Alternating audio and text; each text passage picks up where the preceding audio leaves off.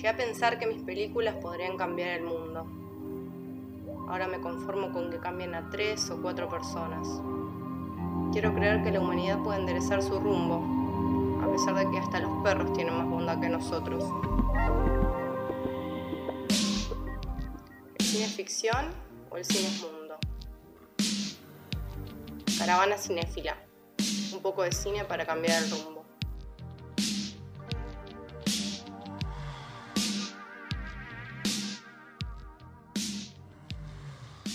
Lucía Torres. ¿Cómo ¿Qué onda, guaches? Acá andamos. Eh, llegué por la ventanita. Miren, miren lo que les hago. Ah, sonido de verano, ¿no? Em, ya es verano, así que eh, pensé que eh, pinta romperse esas series para manejar toda la madrugada. Em, no sé si a ustedes les pasa, pero medio que en verano cambian los horarios, ¿no? Como que ya es cualquier cosa. Sí, mal. Mal. Como que pinta madrugada arranqué. full. Yo en tipo una semana me vi dos series completas. O sea, a ese nivel. Totalmente, es así. También para quienes somos trasnochadores, Lu, en verano lo que pasa es que te agarra el amanecer al toque. Te colgás un poquito y ya se está haciendo de día y es como... Eso uy, es vez. tremendo. Tremendo, tal cual. Sí, y además medio que cerramos algunos trabajos, ¿no? Como que va cerrando el añito y da para fumarse unas series de un saque, como hace bien a lo Milly Floss. Em, nada, de viaje no nos vamos a ir tanto, así que vamos a meterle un poco a, a la fumeta de series.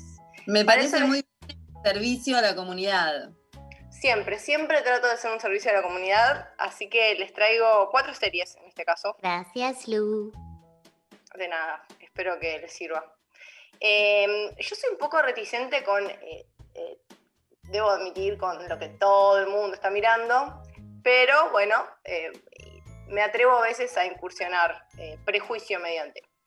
Y me recomendaron mucho Gambito de Dama, eh, así que nada, la miré.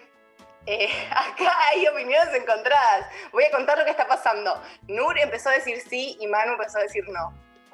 Acá Estela dice bot sí. ¿Qué más? ¿Qué más? Deme más. Bot sí, Ah, Nico. Nick, Manu Eh, bot más o menos L. Ok, se picó. Es buena. Está buena, sí. Eh, vamos a contarle a la gente que no la vio, para que la mire. Básicamente se trata de esto. Es una piba que va para un internado y descubre el ajedrez de la mano de un conserje eh, y medio que se obsesiona.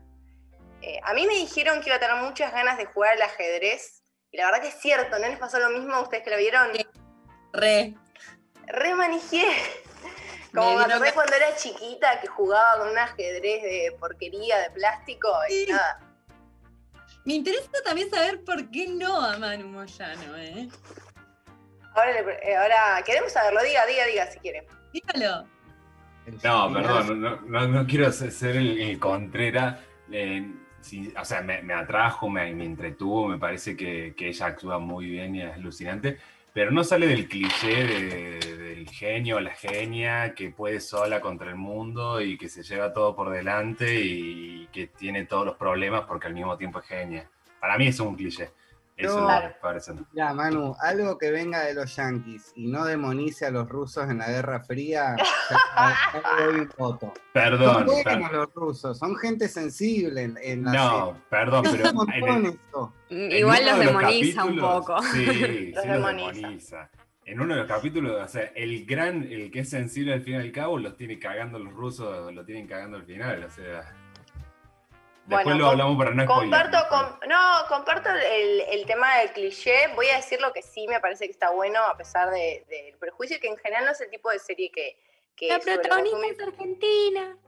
Sí, ¿En la serio? protagonista es argentina, es bellísima y me parece que lo que está bueno del tema de- del ajedrez es como que te muestra medio que uno no tiene el ajedrez como una competencia, digamos todo. O sea, la verdad es que, no sé, No, no, es no lo ves así de competitivo. De repente ves gente re enferma estudiando jugadas eh, por horas, eh, entre cinco personas a la misma vez, eh, analizando juegos de mil, no sé, eh, nada, es- está buenísimo eso, me parece que está bueno como mostrar ese otro lado del juego. Y me parece que sí está bueno el tema de los vínculos humanos eh, desde distintas miradas y cómo a veces no somos conscientes de, eh, cómo nos dejan marca, cómo dejamos marca también nosotros eh, cuando hacemos en, en nuestra vida cotidiana. Y por otro lado también le da un lugar a la mujer en esa competencia y cómo inspira a otras mujeres. Creo que ahí en eso está interesante Gambito Dama. Yo la verdad que me la fumé bastante rapidito, son creo que siete capítulos. Eh, nada, o sea, está bien, no vamos a decir que es no, no nos voló la cabeza, pero está, está bien. Eh, vamos con la segunda, ¿les parece? Sí.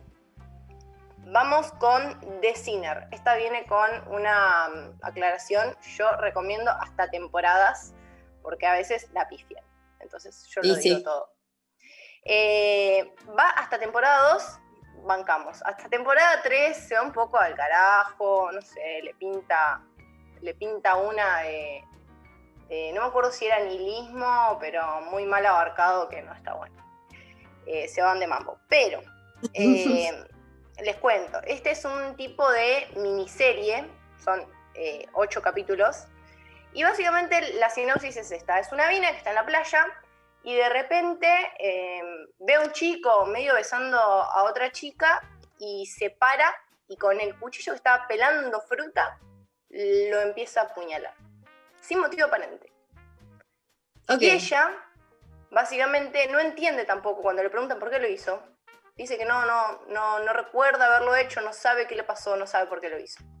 Y básicamente de eso se trata eh, la historia. Está, eh, está interesante porque la, la chica como que va teniendo recuerdos medio borrosos. Me pareció muy atrapante al principio, pero también pensé, ¿cómo van a hacer para estirarla a ocho capítulos? Porque yo decía, esto se termina en el siguiente capítulo. Y la verdad es que lo que valoré esta serie es que el guion logra darle vueltas a, a los mismos planos, a las percepciones y a los recuerdos, y vuelven sobre el relato todo el tiempo, pero de una manera modificada. En eso está muy interesante. Así que nada, chusménsela. Eh, Está- también eh, las. Perdón, ¿Está en Netflix? está en Netflix. eh, y la segunda temporada, básicamente, les cuento breve la sinopsis. eh, un nene también mata a dos personas que estaban, a- o sea, que lo tenían a cargo a sangre fría, y el mismo detective toma el caso y nada, empieza a investigarlo. Nada, esa es la segunda recomendación. Bien. Eh, está en Netflix. Eh, vamos con la tercera, que también está en Netflix. Todo Netflix creo que. Eh, la tercera es lo que yo llamo serie falopita. Manu, yo creo que no te va a gustar, pero vamos a decirlo todo. Hay público, hay público y hay público. Em, pero es serie falopita. Si tienes ganas de ver falopita, mira eso. ¿Qué es serie falopita? Es de esos que te pinta quedarte manejando algo que decís, che, esto me, me- me lo fumo toda la noche, no importa un poco si está bueno, si no está bueno, simplemente tengo ganas de manejar toda la noche. Como medio fácil también, decís. Sí, o sea, quiero saber quién es el asesino, ¿no? Como bien, bien de esa onda. Eh, eh, básicamente, eh, también es una miniserie, creo que también tiene ocho capítulos. eh, es la historia de una mujer que es inculpada por asesinar a su propia hija y hace 16 años a su mejor amiga. Básicamente trata del juicio que se lleva a cabo en Holanda y los que deciden la suerte de esta mujer son jurados compuestos por ciudadanos de, de Holanda, básicamente. O sea, es como, ¿vieron cuando te toca ser fiscal de mesa? Bueno, medio así, pero decidir sobre la vida de alguien en un juicio.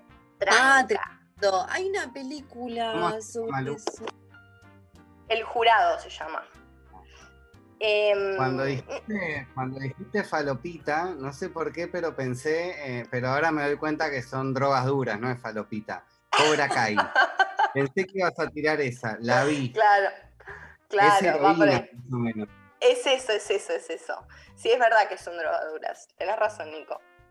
Eh, bueno, les cuento por qué lo que, lo que me resultó interesante de esta serie es que por ahí muestra la vida de, de- de los personajes estos que componen el jurado y cómo desde su vida, como les da perspectiva para opinar sobre esta persona y cómo, cómo sus vivencias personales tienen que ver con lo que deciden a la hora eh, de ser jurados. cómo empatizan con la historia, digamos. Y después también lo que me pareció que estaba muy bueno es cómo está abarcada una historia de violencia de género, porque la verdad es que no lo había visto de esa manera. Eh, como a- empieza con violencias muy sutiles hasta que se va todo a- al carajo. Y me quedó la sensación, no sé si la sociedad holandesa es fucking terminantemente machista, pero hay situaciones como muy, muy aberrantes. Eh, y nada, y esta persona está como muy, muy sola y literalmente se hace muy difícil para ella abandonar ese círculo, nadie, nadie la ayuda. Em, Hoy Lu está haciendo mucho AR, ARMS, ¿cómo se llama? ASMR. Como que muchos ruiditos cerca del micrófono, me parecen re lindos. ¿posta? Y me molestan al mismo tiempo, las dos cosas. Ay, perdón. ¿Qué será? Porque no tengo un micrófono cerca. Cuando mueves el papel, me parece. Ah, No puede sé. ser. No, ASMR. pero eso lo hace a propósito porque nada, ella tiene los machetes, quiere que todo el mundo sepa que ella se hizo anotaciones a mano. Mm. No, no fueron a mano. Ponele.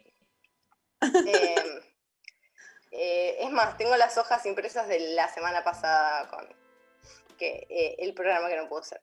Eh, bueno, ¿Imprimís, Lu? imprimo. Wow, eso es un Sí. flash. ¿Qué Sí, flash? sí, sí, sí, sí, sí, sí. ¿Y cuál es la que sí? Ay, me olvidé ya, me perdí.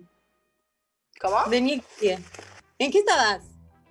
¿En qué estoy? Bueno, el jurado es esa última que les acabo de recomendar y vamos con la última. La última es una serie que me parece que hay que recontra reivindicar. Se llama Better Call Saul. Básicamente, voy a atreverme a decir que es mejor que Breaking Bad. Voy a atreverme a decirlo. Eh, Ahí Manu celebra. Manu celebra. Sí, Manu, sí. Es Y así. estoy totalmente de acuerdo que es mejor que, que Breaking Bad. Es mucho mejor. Las temporadas que hubo hasta ahora, por lo menos. Eh, estamos ansiosos de que continúe. Eh, una de las temporadas, vamos a aclararle a la gente, no me acuerdo si es la tercera o la cuarta, es lenta, eh, pero realmente tiene muchos logros. eh, primero, ser digna después de Breaking Bad es un montón, ¿no? Porque nosotros ya tenemos expectativas altas. Sí. Nada, después también ser un spin-off que verdaderamente logra profundizar sobre los personajes y darnos una mirada distinta de ellos, también me parece alto logro. Y lo que me parece más maravilloso de todo es que desde el principio es un máster de lenguaje cinematográfico. O sea, es increíble los planos, cómo te van indicando cosas y te van eh, dejando participar de lo que va sucediendo. Después, eh, de hecho, me acordaba una escena de Breaking Bad que, no sé, bueno, ya lo podemos decir porque hace 10 años que se emitió Breaking Bad. Eh, Pero yo no la- ya- ¿Quién no lo vio? Diez Yo- años, ¿cómo pasa el tiempo? ¡Qué flash! El tiempo pasa. Eh, hay una escena, para el que se acuerde, lo, lo tomará y para el que no, no va a saber. Em, básicamente, en un momento hay una escena en la que em, Walter gira un revólver y la cámara te antecede algo que va a suceder después. Eh, el re- el revólver apunta a cierto, espa- a cierto lado y eso tiene que ver con la resolución y la idea que tiene Walter después. Búsquenlo o después me lo piden, les tiro la datita. Eh, pero básicamente comunica, genera intuiciones y esto es lo que hace todo el tiempo, todo el tiempo eh, la serie de Better Call Saul. Y me parece muy valorable cuando nos invitan a nosotros a participar activamente desde el lenguaje cinematográfico. Tiene cinco temporadas, así que acá tienen para divertirse. Eh, yo de hecho me lo vi una vez que era niñera y tenía que cuidar niñez, era de noche, dormían, entonces yo me fumé como toda una temporada en una noche. Eh, así que nada, acá tienen, en esto quedamos, tienen falopita para que manejen, para que terminen como el meme de Homero, tipo, creo que estoy ciego. Así que no se pueden quejar, por eso nos vamos a ir con un temón que es I Can Get Enough de Depeche Mode. Gracias, Lucía.